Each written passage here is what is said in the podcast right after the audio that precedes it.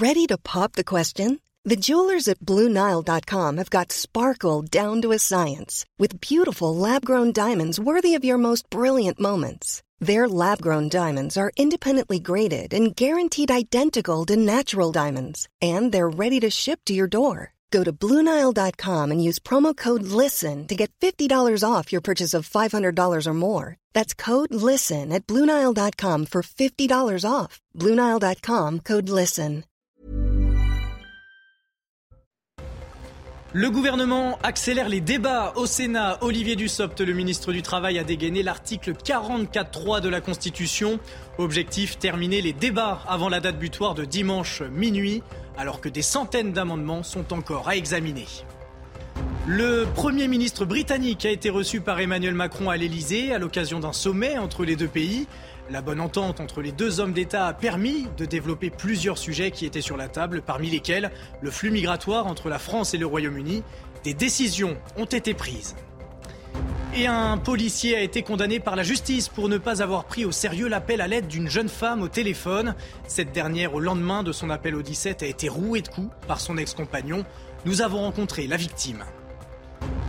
Et nous reviendrons sur cette affaire invraisemblable à Lyon, des squatteurs expulsés qui réclament des dommages et intérêts à la propriétaire du lieu qu'ils occupaient et qu'ils ont dégradé. Ces derniers demandent également à récupérer les lieux rénovés.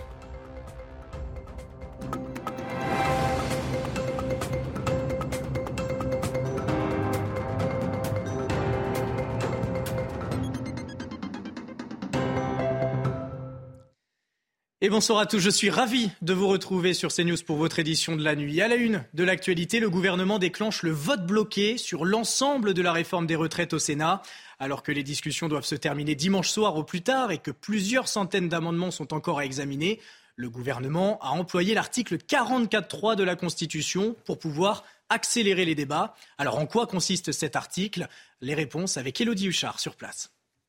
C'est la fin d'un secret de polichinelle. Après 74 heures de débat, le ministre du Travail a pris la parole au Sénat pour annoncer le recours à l'article 44 alinéa 3 de la Constitution et l'article 42 alinéa 10 du règlement du Sénat et de donc de recourir à un vote unique. Le ministre Olivier Dussopt qui a dit ceci chaque fois que nous avancerons, tout sera mis en place pour nous ralentir. Concrètement, les sénateurs vont se prononcer une seule fois sur les articles qui vont de l'article 9 à l'article 20. Tout ce qui avait été voté jusque-là sera maintenu et le gouvernement a maintenu aussi un certain nombre d'amendements, environ 70, notamment ceux qui avaient été retenus en commission. Alors du côté de la gauche, on crie au coup de force. Guillaume Gontard, notamment le patron des écologistes ici au Sénat, expliquait que le Sénat était devenu le toutou du gouvernement. À l'inverse, sur les bancs de la droite, Bruno Retailleau explique à la gauche qu'en raison de leur obstruction, ils sont eux aussi responsables de ce vote bloqué. En revanche, pas d'accélération notable des débats puisque la gauche a choisi de défendre malgré tout ces amendements. Elle les défend de manière symbolique puisqu'ils ne seront pas soumis au vote. On voit donc que les relations commencent à se tendre très clairement entre la majorité et la gauche ici au Sénat. Alors cette procédure déjà employée en 2003 et en 2010 ne fait pas les affaires de la gauche qui avait déposé des centaines d'amendements. D'ailleurs, Olivier Dussopt, le ministre du Travail, a justifié l'emploi de cet article en pointant l'obstruction des groupes d'opposition. La gauche dénonce un coup de force, la droite, elle, soutient l'initiative. Écoutez. Victor Hugo euh, avait appelé son chien euh, Sénat. Eh oui, le Sénat est devenu le toutou du gouvernement. Vous avez décidé, donc, euh, avant la grande journée du 11 mars, de montrer au pays vos réelles intentions que je qualifierais, et ne le voyez pas mal, de réactionnaires. Vous surjouez l'indignation, chers collègues de gauche, et vous faites mine d'être surpris, mais vous ne l'êtes pas. Il y a depuis une semaine au Sénat une autre ZAD. S'il vous plaît. La zone C'est moi qui préside, donc s'il vous plaît. Des trois parties de la NUPES. Et pendant ce temps-là, Emmanuel Macron ne recevra pas les syndicats. Dans une lettre envoyée en réponse à l'intersyndicale, le président de la République dit ne pas sous-estimer le mécontentement des Français. Il souhaite laisser la représentation nationale faire son travail au Parlement, où le texte est actuellement débattu. Les syndicats, eux, réclamaient une rencontre avec le chef de l'État. C'est donc une fin de non-recevoir. Et pendant ce temps-là, la mobilisation, eh bien, elle ne faiblit pas. Paris, Marseille, Lyon, Lille ou encore Nantes, les Français descendront encore dans la rue partout en France ce samedi pour protester contre la réforme des retraites. Les services de renseignement attendent jusqu'à un million de personnes mobilisées. à Strasbourg, Nice et Toulouse. Les manifestants battront le pavé dans la matinée. Partout ailleurs, ce sera durant l'après-midi. Et dans la capitale, le cortège s'élancera à 14h de la place de la République. Mais les commerçants, vous allez le voir, craignent de nouveaux débordements à l'image des dernières journées de mobilisation. Écoutez. Ce qui est gênant pour nous, c'est qu'on soit obligé de se barricader, sinon il y a de fortes chances que la vitrine soit cassée et tout ce qui est après dégâts, ça entraîne des complications, ça entraîne fermeture de l'agence pendant plusieurs semaines, le temps que les assurances se déplacent. Donc c'est surtout ça qui est, euh, je dirais, un peu énervant. Mon équipe là m'a encouragé à installer un rideau métallique, alors on baissera le rideau au moment où il passe. Je suis pas plus inquiet parce que bah, le, chiffre d'affaires euh, fonctionne quand même euh, durant le reste de la journée et, et il ne faut pas désespérer, surtout il faut encourager bien sûr toutes les bonnes volontés. Le 36e sommet franco-britannique vient de se clore à Paris, le premier après cinq ans d'interruption pour cause de Brexit, Covid et mésentente. Plusieurs dossiers en attente ont été abordés et des solutions émergent, notamment l'immigration entre les deux pays. L'année dernière, 45 000 traversées de la Manche ont eu lieu. On écoute d'ailleurs le président de la République à ce propos. En 2022, ce sont plus de 1300 traversées d'embarcations de fortune que nous avons empêchées Ensemble, nous avons démantelé 55 filières de criminalité organisée et procédé à plus de 500 arrestations grâce au travail de la cellule de renseignement conjointe franco-britannique. Et Harold Iman a assisté au sommet, il était sur place il nous fournit les principales conclusions de celui-ci. Il y avait au menu trois grands dossiers bilatéraux et plusieurs plus simples et tous ont été abordés. Le Premier ministre britannique est venu avec pas moins de sept ministres. On a parlé tout d'abord de la crise des traversées de la Manche par des migrants dans les small boats, ces frêles embarcations fournies par des passeurs eux-mêmes liés à des réseaux criminels. Rishi Sunak, comme son homologue français, est allé au vif du sujet. Aujourd'hui, nous avons poursuivi cette coopération à un niveau sans précédent pour répondre à ce défi commun.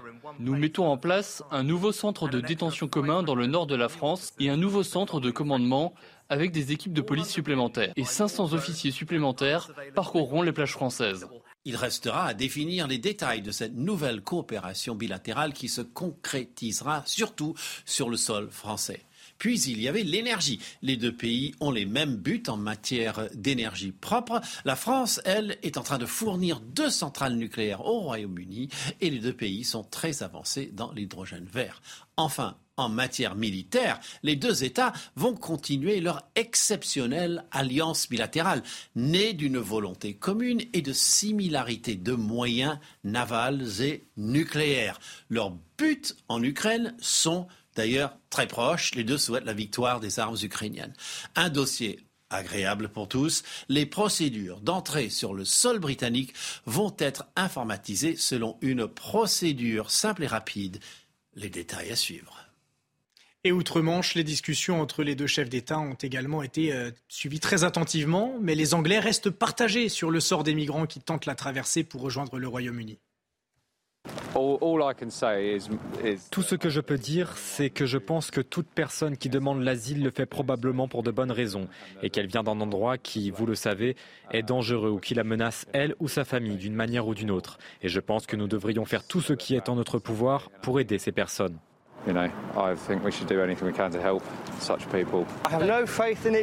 Je n'y crois pas du tout. Quoi qu'il en soit, il n'y a rien qu'ils puissent faire.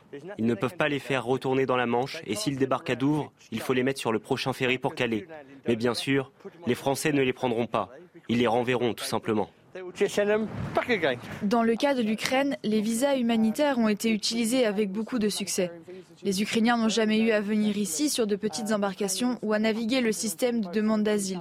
Ils ont été amenés ici en toute sécurité et légalement. J'aimerais que cela se reproduise afin que nous puissions aider davantage de personnes. Et on en sait plus sur le profil de l'auteur de la fusillade meurtrière dans un centre du culte des témoins de Jéhovah à Hambourg, dans le nord de l'Allemagne. L'homme âgé de 35 ans était un ancien membre de la communauté avec laquelle il était en conflit. Connu pour des problèmes psychiatriques, le tireur a tué sept personnes, blessant une femme enceinte qui a perdu son enfant. Il s'est ensuite donné la mort avant l'intervention des forces de l'ordre. Les derniers développements de l'enquête avec Jeanne Cancard et Fabrice Elsner sur place à Hambourg. On en sait davantage sur le profil de l'assaillant présumé qui a mis fin à ses jours après être passé à l'acte. Il s'agit d'un homme de 35 ans. C'est un ancien membre de la communauté des témoins de Jéhovah avec laquelle il était en conflit. L'individu était inconnu des services de police, mais ce qui interpelle ici la population, eh bien, c'est qu'en janvier dernier, les autorités avaient reçu un signalement anonyme pour prévenir de sa potentielle dangerosité.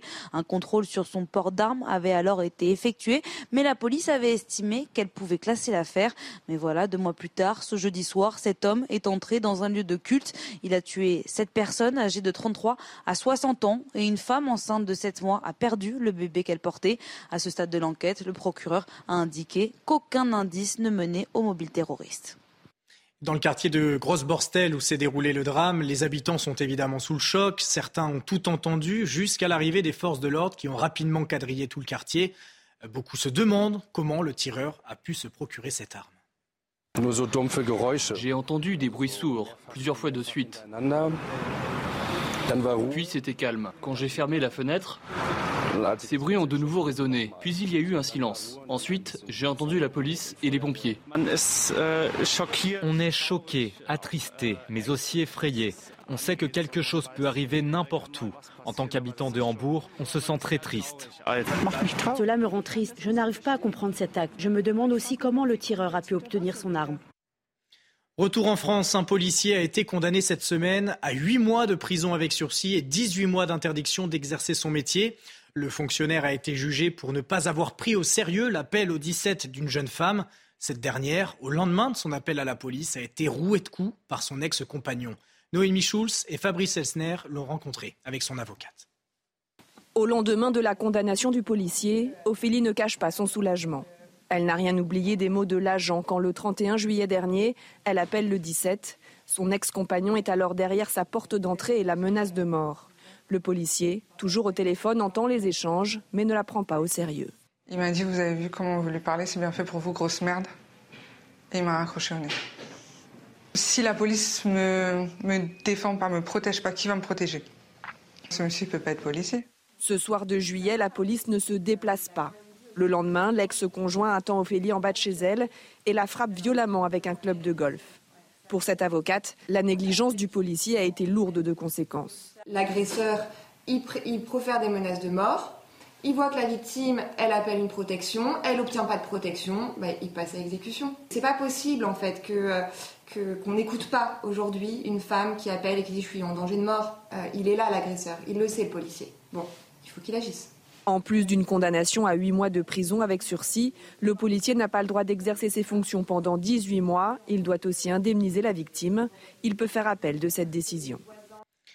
Et cette affaire, à peine croyable, à Lyon, une propriétaire qui a repris possession de son bien complètement dégradé se retrouve poursuivie par ses squatteurs. Ces derniers lui réclament des dommages et intérêts et exigent de pouvoir occuper à nouveau les lieux, mais rénover. Le voisinage espère bien sûr que la justice ne leur donnera pas raison.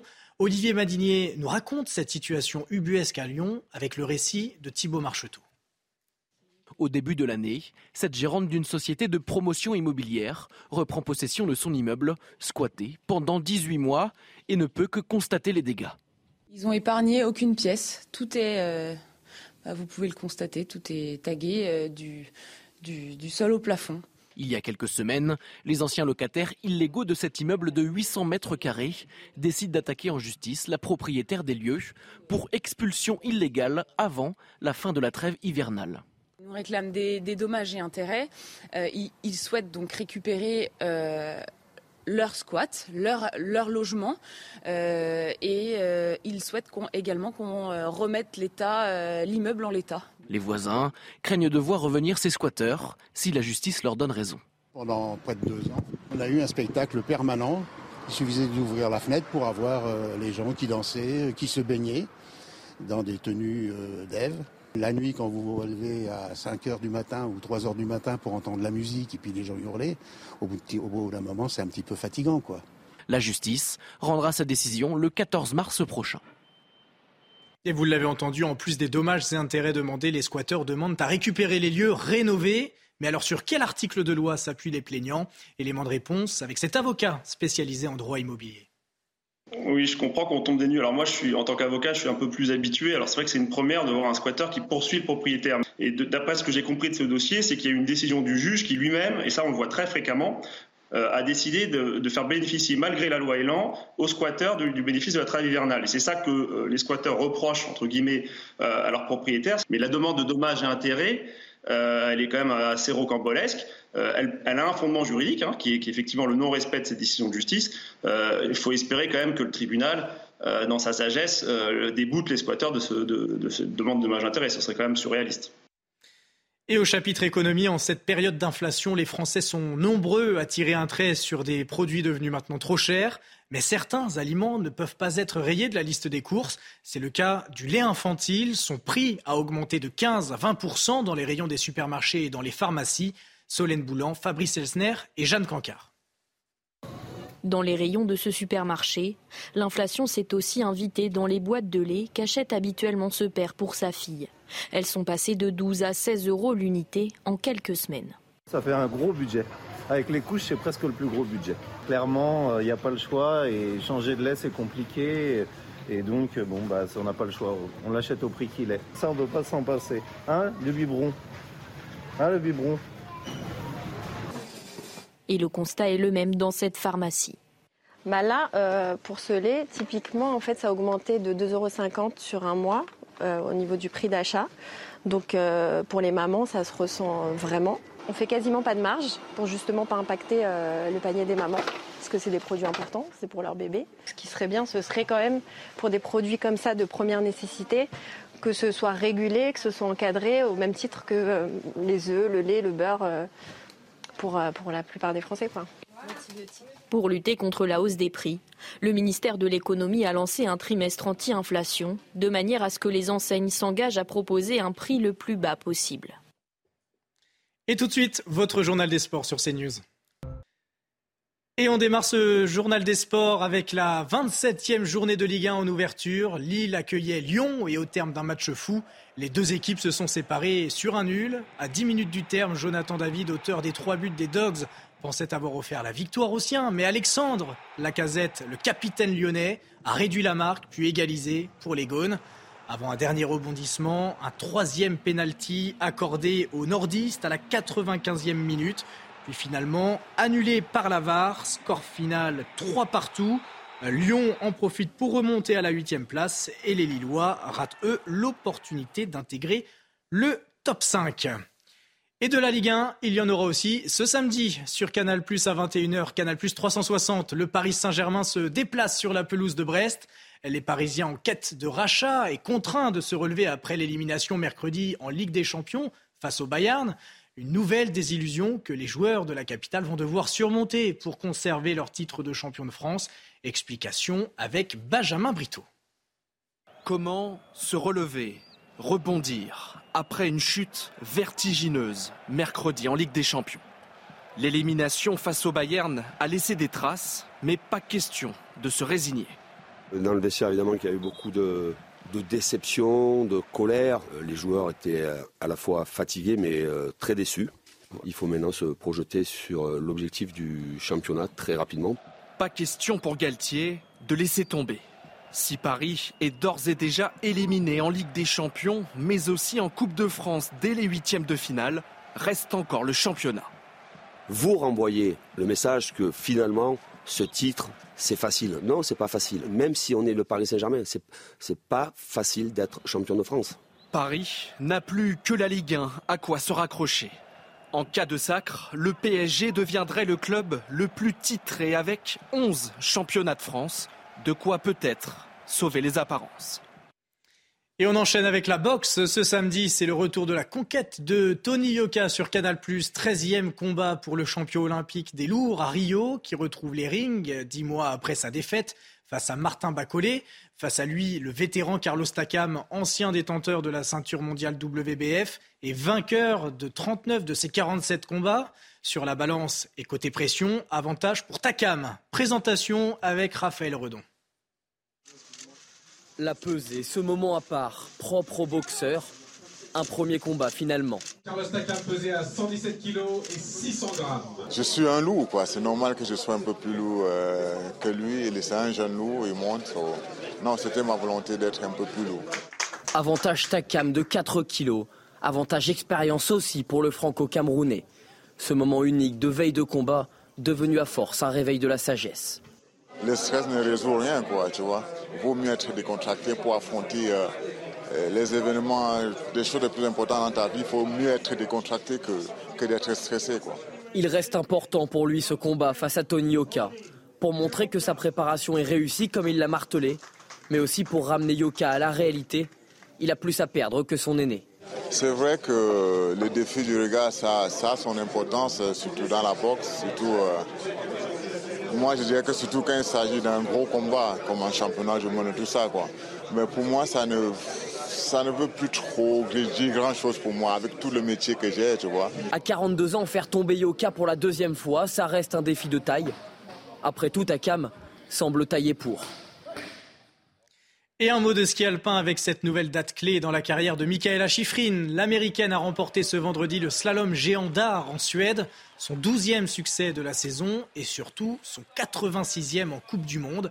Elle qui avait déjà égalé puis dépassé cet hiver le record de 82 victoires de Lindsey Vonn pardon, chez les femmes égale la marque établie chez les hommes par le Suédois Ingemar Stenmark. L'américaine, qui fêtera ses 28 ans lundi, remporte par la même occasion le petit globe du slalom géant. Et restez bien avec nous sur CNews. Dans un instant, nous reviendrons sur le coup d'accélérateur de la réforme des retraites au Sénat. Alors que les débats doivent se terminer au plus tard dimanche soir à minuit, le gouvernement a dégainé l'article 44.3 de la Constitution Objectif, boucler les discussions à temps alors que des centaines d'amendements restent à examiner. A tout de suite sur CNews. Retrouvez tous nos programmes et plus sur cnews.fr. Le gouvernement accélère les débats au Sénat. Olivier Dussopt, le ministre du Travail, a dégainé l'article 44.3 de la Constitution. Objectif, terminer les débats avant la date butoir de dimanche minuit, alors que des centaines d'amendements sont encore à examiner. Le Premier ministre britannique a été reçu par Emmanuel Macron à l'Elysée à l'occasion d'un sommet entre les deux pays. La bonne entente entre les deux hommes d'État a permis de développer plusieurs sujets qui étaient sur la table, parmi lesquels le flux migratoire entre la France et le Royaume-Uni. Des décisions ont été prises. Et un policier a été condamné par la justice pour ne pas avoir pris au sérieux l'appel à l'aide d'une jeune femme au téléphone. Cette dernière, au lendemain de son appel au 17, a été rouée de coups par son ex-compagnon. Nous avons rencontré la victime. Et nous reviendrons sur cette affaire invraisemblable à Lyon, des squatteurs expulsés qui réclament des dommages et intérêts à la propriétaire du lieu qu'ils occupaient et qu'ils ont dégradé. Ces derniers demandent également à récupérer les lieux rénovés.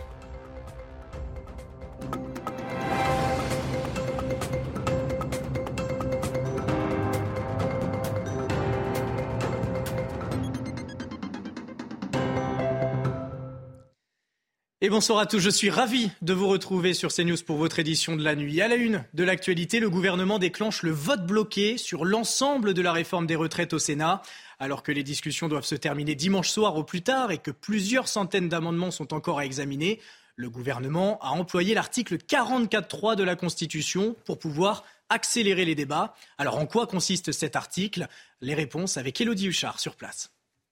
C'est la fin d'un secret de polichinelle. Après 74 heures de débat, le ministre du Travail a pris la parole au Sénat pour annoncer le recours à l'article 44 alinéa 3 de la Constitution et l'article 42 alinéa 10 du règlement du Sénat et de donc de recourir à un vote unique. Le ministre Olivier Dussopt qui a dit ceci chaque fois que nous avancerons, tout sera mis en place pour nous ralentir concrètement. Les sénateurs vont se prononcer une seule fois sur les articles qui vont de l'article 9 à l'article 20. Tout ce qui avait été voté jusque-là sera maintenu et le gouvernement gouvernement a maintenu aussi un certain nombre d'amendements, environ 70, notamment ceux qui avaient été retenus en commission. Alors du côté de la gauche, on crie au coup de force. Guillaume Gontard, notamment le patron des écologistes ici au Sénat, expliquait que le Sénat était devenu le toutou du gouvernement. À l'inverse, sur les bancs de la droite, Bruno Retailleau explique à la gauche qu'en raison de leur obstruction, ils sont eux aussi responsables de ce vote bloqué. En revanche, pas d'accélération notable des débats puisque la gauche a choisi de défendre malgré tout ces amendements. Elle les défend de manière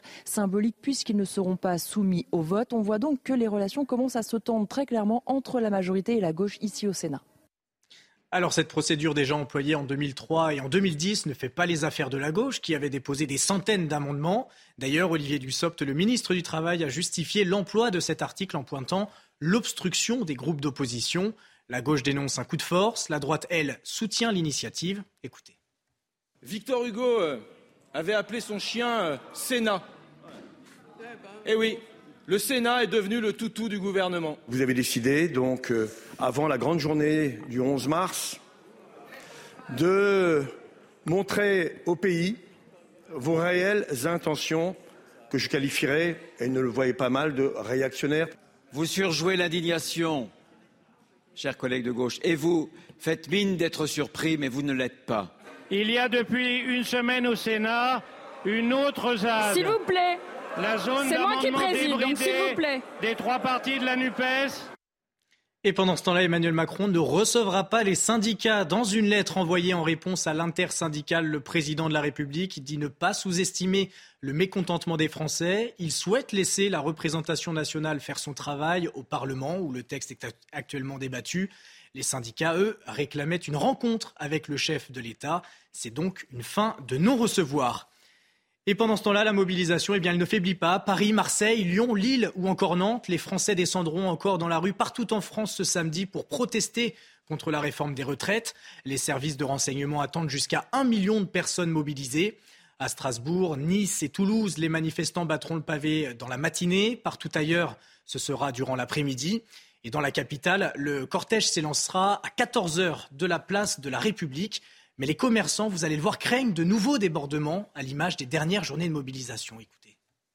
Ce qui est gênant pour nous, c'est qu'on soit obligé de se barricader, sinon il y a de fortes chances que la vitrine soit cassée et tout ce qui est après dégâts, ça entraîne des complications, ça entraîne fermeture de l'agence pendant plusieurs semaines, le temps que les assurances se déplacent. Donc c'est surtout ça qui est, euh, je dirais, un peu énervant. Mon équipe là, m'a encouragé à installer un rideau métallique, alors on baissera le rideau au moment où il passe. Je suis pas plus inquiet parce que bah, le, chiffre d'affaires euh, fonctionne quand même euh, durant le reste de la journée et, il ne faut pas désespérer, surtout faut encourager bien sûr toutes les bonnes volontés. Le 36e sommet franco-britannique vient de se clore à Paris, le premier après cinq ans d'interruption pour cause de Brexit, Covid et mésentente. Plusieurs dossiers en attente ont été abordés et des solutions émergent, notamment l'immigration entre les deux pays. L'année dernière, 45 000 traversées de la Manche ont eu lieu. On écoute d'ailleurs le président de la République à ce propos. En 2022, ce sont plus de 1300 traversées d'embarcations de fortune que nous avons empêchées. Ensemble, nous avons démantelé 55 filières de criminalité organisée et procédé à plus de 500 arrestations grâce au travail de la cellule de renseignement conjointe franco-britannique. Et Harold Iman a assisté au sommet, il était sur place et il nous fournit les principales conclusions de celui-ci. Il y avait au menu trois grands dossiers bilatéraux et plusieurs plus simples et tous ont été abordés. Le Premier ministre britannique est venu avec pas moins de sept ministres. On a parlé tout d'abord de la crise des traversées de la Manche par des migrants dans les small boats, ces frêles embarcations fournies par des passeurs eux-mêmes liés à des réseaux criminels. Rishi Sunak, comme son homologue français, est allé au vif du sujet. Aujourd'hui, nous avons poursuivi cette coopération à un niveau sans précédent pour répondre à ce défi commun. Nous mettons en place un nouveau centre de détention commun dans le nord de la France et un nouveau centre de commandement avec des équipes de police supplémentaires. Et 500 officiers supplémentaires parcourront les plages françaises. Il restera à définir les détails de cette nouvelle coopération bilatérale qui se concrétisera surtout sur le sol français. Puis il y avait l'énergie. Les deux pays ont les mêmes buts en matière d'énergie propre. La France, elle, est en train de fournir deux centrales nucléaires au Royaume-Uni et les deux pays sont très avancés dans l'hydrogène vert.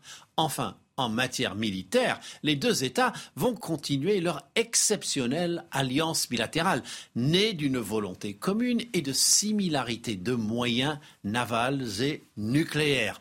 Leurs buts en Ukraine sont d'ailleurs très proches. Les deux souhaitent la victoire des armes ukrainiennes. Un dossier agréable pour tous, les procédures d'entrée sur le sol britannique vont être informatisées selon une procédure simple et rapide. Les détails à suivre. Et outre-Manche, les discussions entre les deux chefs d'État ont également été euh, suivies très attentivement, mais les Anglais restent partagés sur le sort des migrants qui tentent la traversée pour rejoindre le Royaume-Uni. Tout ce que je peux dire, c'est que je pense que toute personne qui demande l'asile le fait probablement pour de bonnes raisons et qu'elle vient d'un endroit qui, vous le savez, est dangereux ou qui la menace elle ou sa famille d'une manière ou d'une autre. Et je pense que nous devrions faire tout ce qui est en notre pouvoir pour aider ces personnes.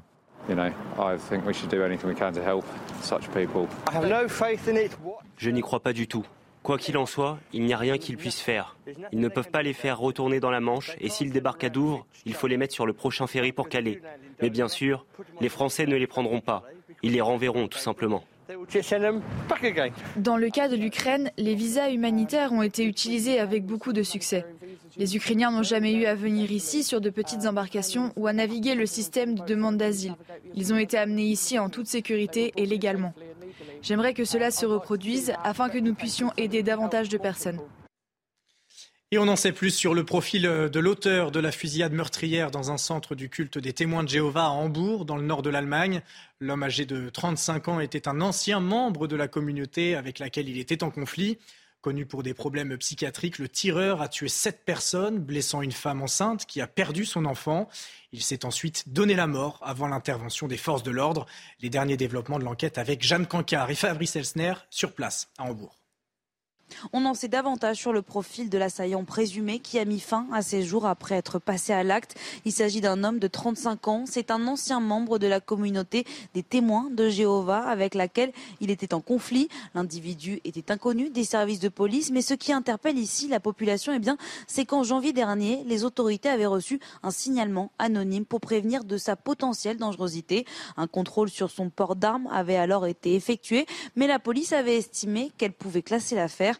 Mais voilà, deux mois plus tard, ce jeudi soir, cet homme est entré dans un lieu de culte. Il a tué sept personnes âgées de 33 à 60 ans et une femme enceinte de 7 mois a perdu le bébé qu'elle portait. À ce stade de l'enquête, le procureur a indiqué qu'aucun indice ne menait au mobile terroriste. Dans le quartier de Grosse-Borstel où s'est déroulé le drame, les habitants sont évidemment sous le choc. Certains ont tout entendu jusqu'à l'arrivée des forces de l'ordre qui ont rapidement quadrillé tout le quartier. Beaucoup se demandent comment le tireur a pu se procurer cette arme. J'ai entendu des bruits sourds, plusieurs fois de suite. Puis c'était calme. Quand j'ai fermé la fenêtre, ces bruits ont de nouveau résonné. Puis il y a eu un silence. Ensuite, j'ai entendu la police et les pompiers. On est choqué, attristé, mais aussi effrayé. On sait que quelque chose peut arriver n'importe où. En tant qu'habitant de Hambourg, on se sent très triste. Cela me rend triste. Je n'arrive pas à comprendre cet acte. Je me demande aussi comment le tireur a pu obtenir son arme. Retour en France, un policier a été condamné cette semaine à 8 mois de prison avec sursis et 18 mois d'interdiction d'exercer son métier. Le fonctionnaire a été jugé pour ne pas avoir pris au sérieux l'appel au 17 d'une jeune femme. Cette dernière, au lendemain de son appel à la police, a été rouée de coups par son ex-compagnon. Noémie Schulz et Fabrice Elsner l'ont rencontré avec son avocate. Au lendemain de la condamnation du policier, Ophélie ne cache pas son soulagement. Elle n'a rien oublié des mots de l'agent quand le 31 juillet dernier, elle appelle le 17. Son ex-compagnon est alors derrière sa porte d'entrée et la menace de mort. Le policier, toujours au téléphone, entend les échanges, mais ne la prend pas au sérieux. Il m'a dit, vous avez vu comment vous lui parlez, c'est bien fait pour vous, grosse merde. Et il m'a raccroché au nez. Si la police me, me défend pas, me protège pas, qui va me protéger? Ce monsieur ne peut pas être policier. Ce soir de juillet, la police ne se déplace pas. Le lendemain, l'ex-conjoint attend Ophélie en bas de chez elle et la frappe violemment avec un club de golf. Pour cette avocate, la négligence du policier a été lourde de conséquences. L'agresseur, il, profère des menaces de mort Il voit que la victime, elle appelle une protection, elle obtient pas de protection, bah, il passe à exécution. C'est pas possible en fait que qu'on n'écoute pas aujourd'hui une femme qui appelle et qui dit je suis en danger de mort. Euh, il est là l'agresseur, il le sait le policier. Bon, il faut qu'il agisse. En plus d'une condamnation à 8 mois de prison avec sursis, le policier n'a pas le droit d'exercer ses fonctions pendant 18 mois. Il doit aussi indemniser la victime. Il peut faire appel de cette décision. Et cette affaire, à peine croyable, à Lyon, une propriétaire qui a repris possession de son bien complètement dégradé se retrouve poursuivie par ses squatteurs. Ces derniers lui réclament des dommages et intérêts et exigent de pouvoir occuper à nouveau les lieux, mais rénover. Le voisinage espère bien sûr que la justice ne leur donnera pas raison. Olivier Madinier nous raconte cette situation ubuesque à Lyon avec le récit de Thibault Marcheteau. Au début de l'année, cette gérante d'une société de promotion immobilière reprend possession de son immeuble, squatté pendant 18 mois, et ne peut que constater les dégâts. Ils ont épargné aucune pièce. Tout est, euh, bah, vous pouvez le constater, tout est tagué euh, du, du sol au plafond. Il y a quelques semaines, les anciens locataires illégaux de cet immeuble de 800 mètres carrés décident d'attaquer en justice la propriétaire des lieux pour expulsion illégale avant la fin de la trêve hivernale. Ils nous réclament des, dommages et intérêts. Euh, ils, souhaitent donc récupérer euh, leur squat, leur, logement, euh, et ils souhaitent également qu'on remette l'immeuble en l'état. Les voisins craignent de voir revenir ces squatteurs si la justice leur donne raison. Pendant près de deux ans, on a eu un spectacle permanent. Il suffisait d'ouvrir la fenêtre pour avoir les gens qui dansaient, qui se baignaient dans des tenues d'Ève. La nuit, quand vous vous relevez à 5 h du matin ou 3 h du matin pour entendre la musique et puis les gens hurler, au bout d'un moment, c'est un petit peu fatigant, quoi. La justice rendra sa décision le 14 mars prochain. Et vous l'avez entendu, en plus des dommages et intérêts demandés, les squatteurs demandent à récupérer les lieux rénovés. Mais alors sur quel article de loi s'appuient les plaignants Élément de réponse avec cet avocat spécialisé en droit immobilier. Oui, je comprends qu'on tombe des nues. Alors moi, je suis en tant qu'avocat, je suis un peu plus habitué. Alors c'est vrai que c'est une première de voir un squatteur qui poursuit le propriétaire. Et d'après ce que j'ai compris de ce dossier, c'est qu'il y a une décision du juge qui lui-même, et ça on le voit très fréquemment, a décidé de, faire bénéficier, malgré la loi Elan, aux squatteurs du, bénéfice de la trêve hivernale. Et c'est ça que euh, les squatteurs reprochent, entre guillemets, euh, à leurs propriétaires. Mais la demande de dommages et intérêts, elle est quand même assez rocambolesque. Euh, elle, a un fondement juridique, hein, qui, est, effectivement le non-respect de cette décision de justice. Euh, il faut espérer quand même que le tribunal, euh, dans sa sagesse, déboute les squatteurs de, de, cette demande de dommage intérêt. Ce serait quand même surréaliste. Et au chapitre économie, en cette période d'inflation, les Français sont nombreux à tirer un trait sur des produits devenus maintenant trop chers. Mais certains aliments ne peuvent pas être rayés de la liste des courses. C'est le cas du lait infantile. Son prix a augmenté de 15 à 20% dans les rayons des supermarchés et dans les pharmacies. Solène Boulan, Fabrice Elsner et Jeanne Cancard. Dans les rayons de ce supermarché, l'inflation s'est aussi invitée dans les boîtes de lait qu'achète habituellement ce père pour sa fille. Elles sont passées de 12 à 16 euros l'unité en quelques semaines. Ça fait un gros budget. Avec les couches, c'est presque le plus gros budget. Clairement, il euh, n'y a pas le choix et changer de lait, c'est compliqué. Et donc, bon, bah, on n'a pas le choix. On l'achète au prix qu'il est. Ça, on ne peut pas s'en passer. Hein, le biberon? Hein, le biberon? Et le constat est le même dans cette pharmacie. Bah là, euh, pour ce lait, typiquement, en fait, ça a augmenté de 2,50 euros sur un mois euh, au niveau du prix d'achat. Donc, euh, pour les mamans, ça se ressent vraiment. On fait quasiment pas de marge pour justement pas impacter le panier des mamans, parce que c'est des produits importants, c'est pour leur bébé. Ce qui serait bien, ce serait quand même pour des produits comme ça de première nécessité, que ce soit régulé, que ce soit encadré, au même titre que les œufs, le lait, le beurre pour, euh, la plupart des Français.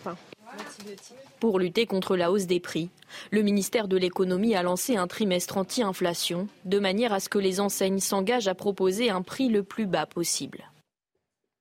Et tout de suite, votre journal des sports sur CNews.